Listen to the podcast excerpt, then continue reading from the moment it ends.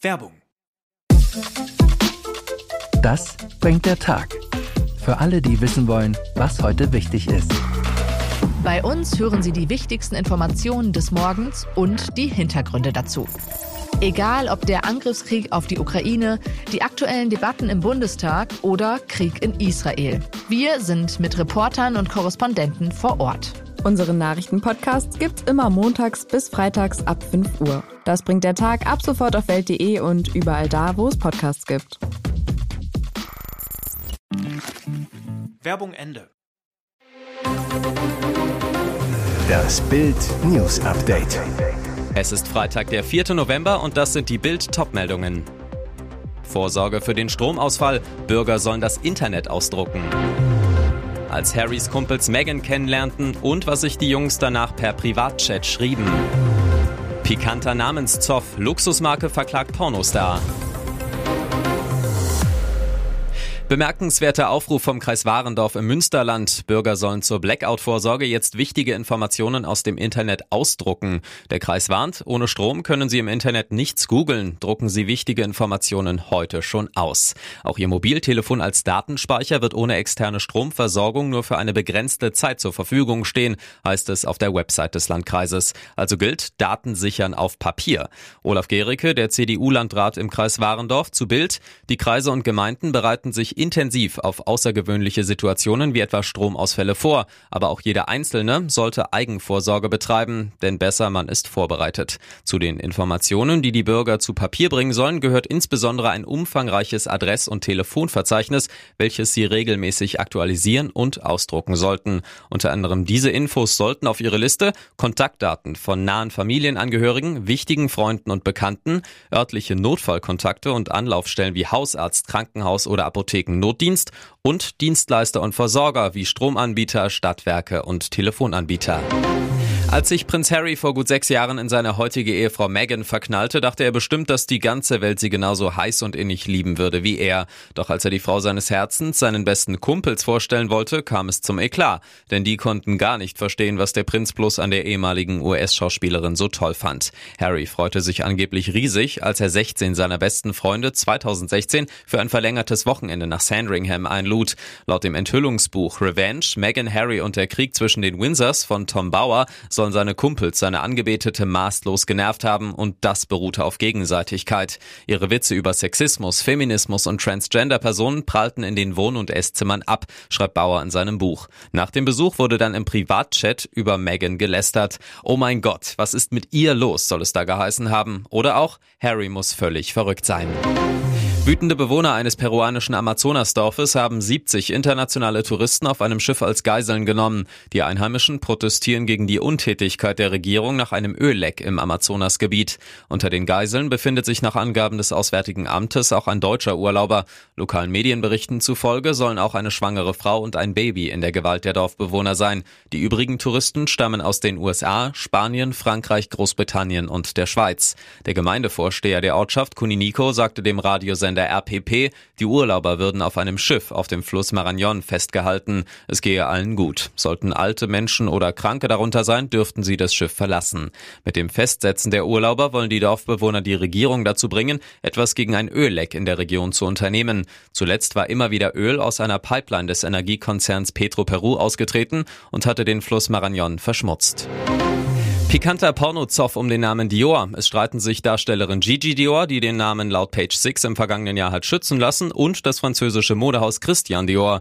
Dem Medienbericht zufolge hat das Label mit Hauptsitz in Paris in den USA Klage eingereicht, weil Gigi Dior die Marke schädige. Die 40-Jährige, die vor allem für ihre Darstellung älterer Frauen bekannt ist, sagt, das ist lächerlich, mein Name hat nichts mit Mode zu tun. Und das Lustige daran ist, bei dem, was ich tue, trage ich normalerweise gar keine Kleidung. Allerdings versteht das Modehaus in der Sache offenbar gar keinen Spaß Spaß. Man lehne alle Güter und Dienstleistungen ab, von persönlichen Auftritten unter dem Namen Gigi Dior bis zu einer Website mit nicht herunterladbaren Fotos und Videos aus dem Erotikbereich.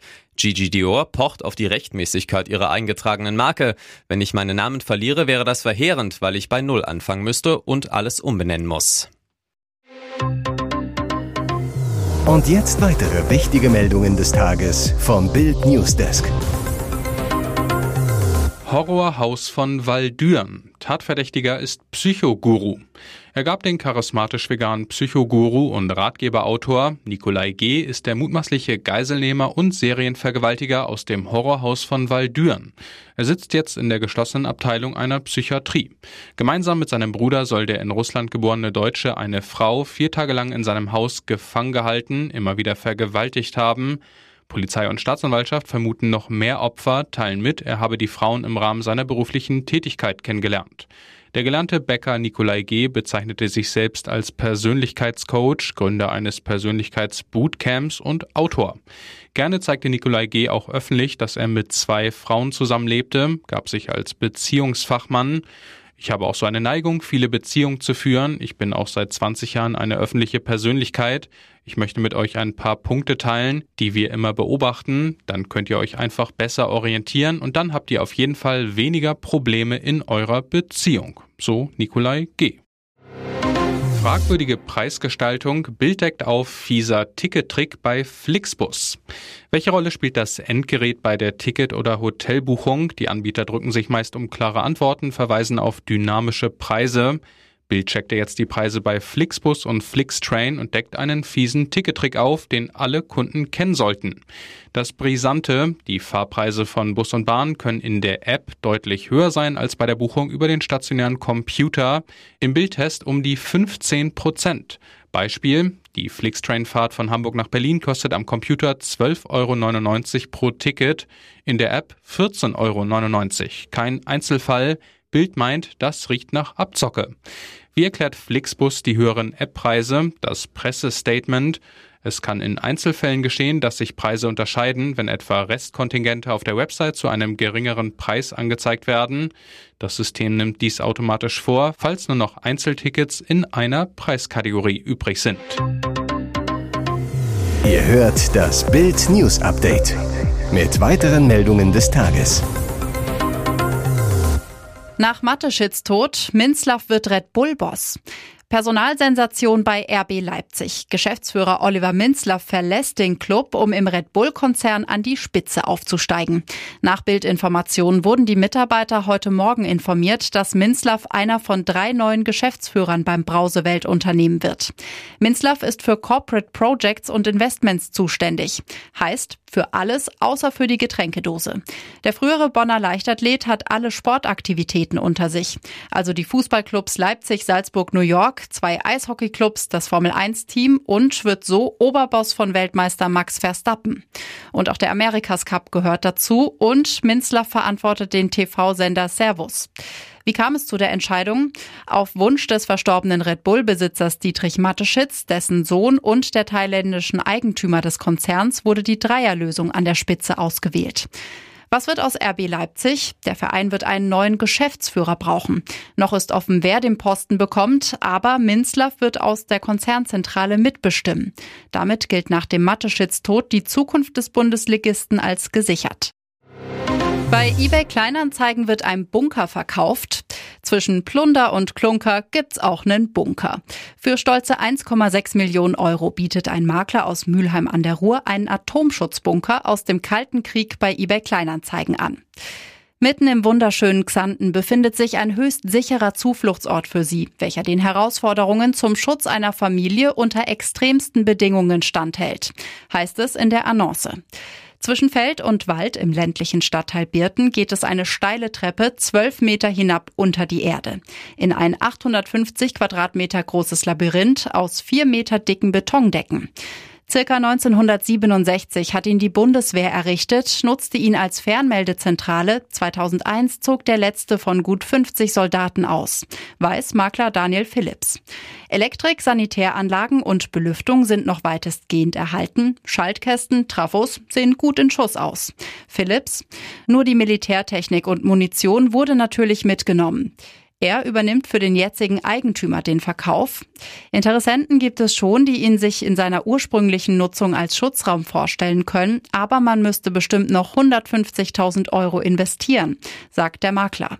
Bis zu 500 Leute könnten laut Philips im Falle einer atomaren Explosion für gut eine Woche Schutz in dem Bunker finden, aber auch andere Anfragen kommen für Filmdrehs als Paintballanlage oder Lagerfläche.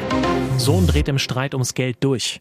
Mit 68 Stichen metzelte er seine Mutter tot. Von Overkill sprechen Juristen bei so einem brutalen Vorgehen. Zunächst soll Jan S. mit Fäusten auf Kopf und Gesicht seiner Mutter, der pensionierten Friseurin Monika S. eingeschlagen haben. Dann stach der Gelegenheitsarbeiter laut Anklage mit zwei Messern 68 Mal auf Hals und Oberkörper seiner Mutter ein. Schließlich soll er ihr ein Kissen aufs Gesicht gedrückt und ihren Körper bis zum Hals mit einer Decke bedeckt haben. Vor dem Landgericht Itzehoe ist der Angeklagte geständig. Ich hatte seit zwei Monaten bei meiner Mutter in Barmstedt gelebt, weil ich arbeitslos war. Bereits vor der tödlichen Attacke war das Verhältnis angespannt. Dann ging es wieder darum, wie bekommt sie ihr Geld? Das war wieder der Klassiker, sagt er. Der Blutrausch am 4. Mai. Ich musste meinen Job nach einem Tag schmeißen. Es war mir dort zu laut. Dann habe ich mir Drogen und Rum reingehauen, sagt der Angeklagte. Anschließend sei er mit dem Rad zur Mutter gefahren. Wir haben uns gestritten, dann ist das alles eskaliert. Sie wollte mich mit einem Messer angreifen. Und ich nehme das alles auf mich, sagt es. Das war der letzte Wunsch des Kokskönigs. Der eiskalte Drogenboss liebte den Norden heiß und innig, bis zum letzten Atemzug. Ronald Blackie Mieling ist mit 72 Jahren in Bremen an Lungenkrebs gestorben. Kurz vor seinem Tod äußerte er einen Wunsch. Er möchte in der Ostsee bestattet werden. Schneekönig nannten ihn hochrangige LKA-Fahnder. Mit dem berüchtigten Betrüger Mike Wappler saß er in der Justizvollzugsanstalt Fußbüttel, genannt Santa Fu. Wappler zu Bild. Wir haben vor seinem Tod häufig telefoniert und Abschied genommen. Er sagte mir, dass es sein Wunsch sei, verbrannt zu werden und dass die Urne in der Ostsee versenkt wird. Fast 33 Jahre seines Lebens saß Ronald Mieling im Gefängnis. Zum ersten Mal 1968 mit 18 Jahren wegen schweren Raubs. 1978 1978 tötete er mit einem Komplizen bei einem Einbruch einen Fleischgroßhändler. Mieling galt als der deutsche Pablo Escobar, machte Geschäfte mit den kolumbianischen Drogenkartellen. Auch aus Südamerika, so Mike Wappler, hätten sich Trauernde nach Mielings Tod gemeldet. Weitere spannende Nachrichten, Interviews, Live-Schalten und Hintergründe hört ihr mit Bild TV Audio. Unser Fernsehsignal gibt es als Stream zum Hören über TuneIn und die TuneIn-App auf mehr als 200 Plattformen, Smart Speakern und vernetzten Geräten.